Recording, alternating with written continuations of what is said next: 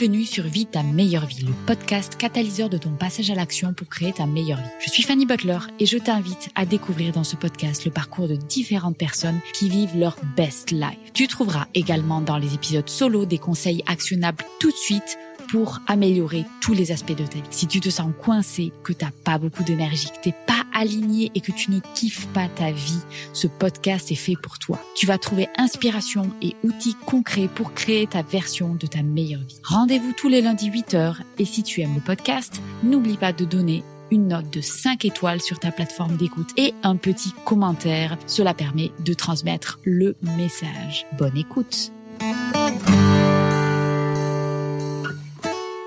Dans cet épisode de podcast, je veux aborder avec vous les challenges et l'intérêt de se challenger. Alors j'avais déjà fait un épisode de podcast à ce sujet.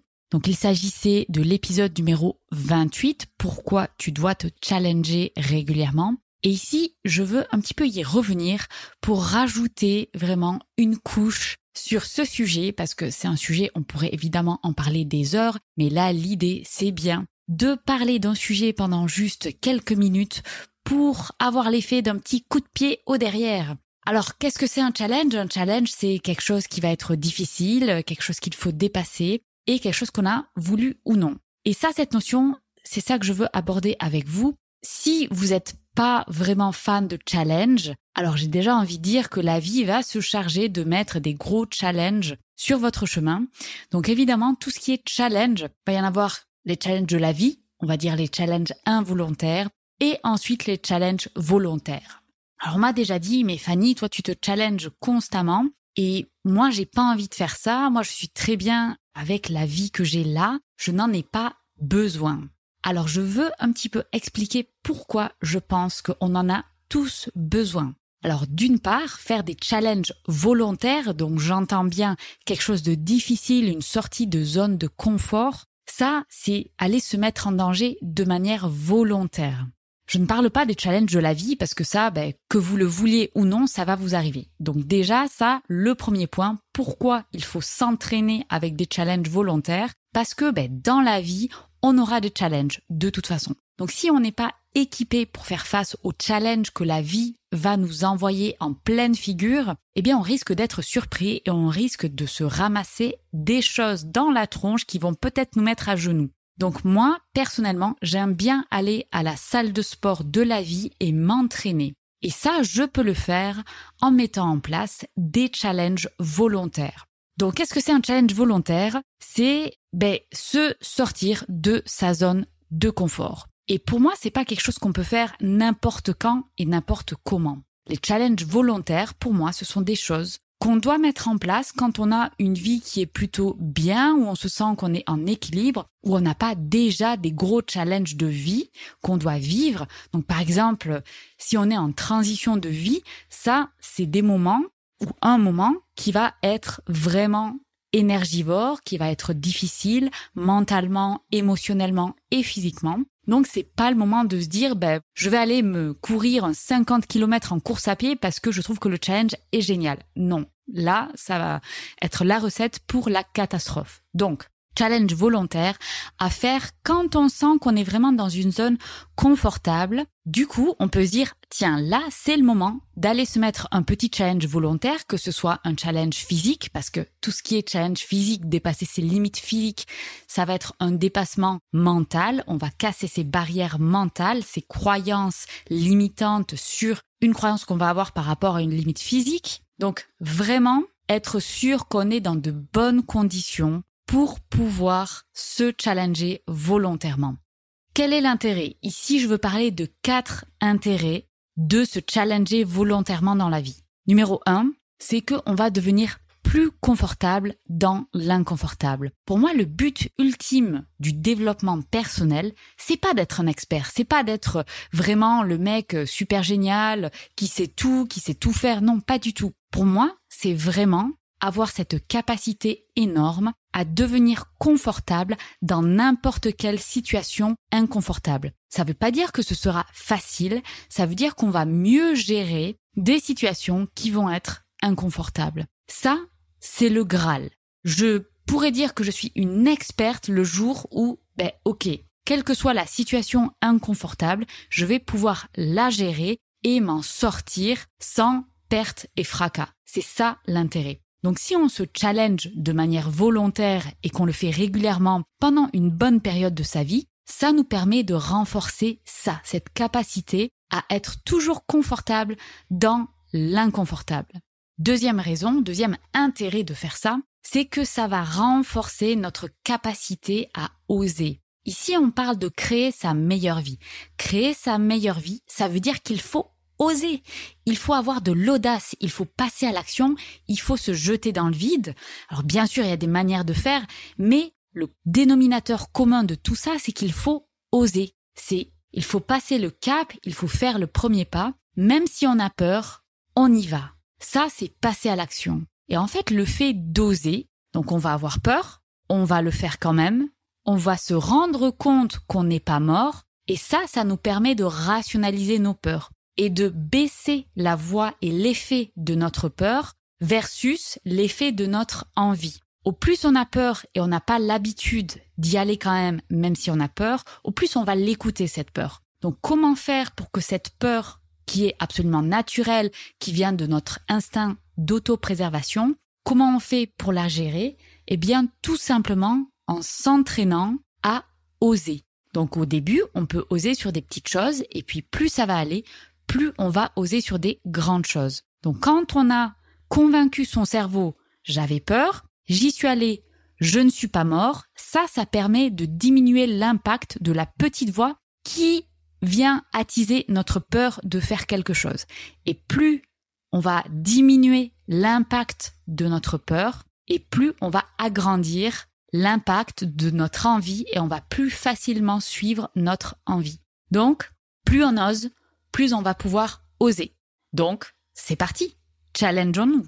Troisième intérêt, ça renforce notre confiance en soi. Alors, vous me connaissez, moi, mon gros sujet, c'est l'estime de soi. Dans l'estime de soi, il y a trois piliers et un des piliers, c'est la confiance en soi. La confiance en soi, c'est vraiment avoir conscience que on a les capacités de réussir quelque chose.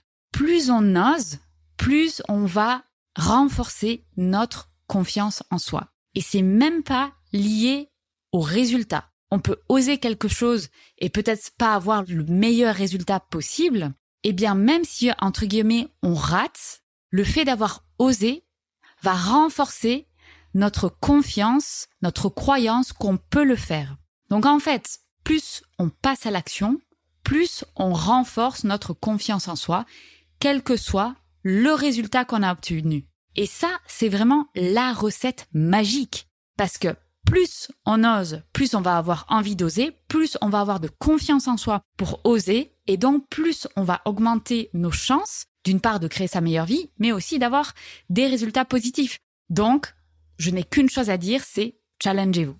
Quatrième intérêt de se donner ces challenges volontaires, c'est que ça renforce sa résilience. Qu'est-ce que c'est la résilience C'est la capacité à renverser une situation inconfortable ou un résultat négatif en positif? Et qu'est-ce que c'est un positif? Ça va être un enseignement, quelque chose dont on peut se servir pour grandir et un enseignement qu'on va utiliser pour ne pas rater la prochaine fois. Ça, c'est la résilience.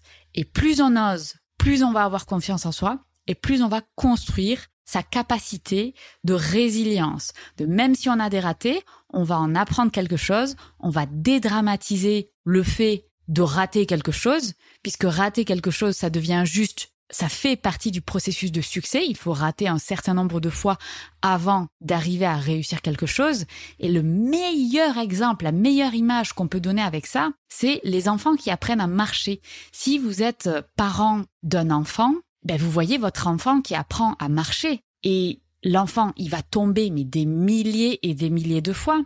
Jamais il se dit bon bah voilà je suis tombé donc maintenant j'arrête d'essayer. Je vais arrêter d'essayer et je vais jamais marcher.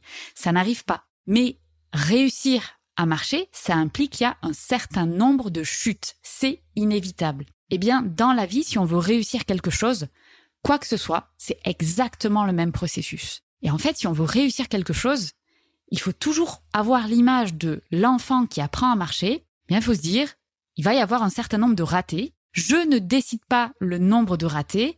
Ma responsabilité, c'est de me donner à 100% pour essayer au maximum et faire de mon mieux.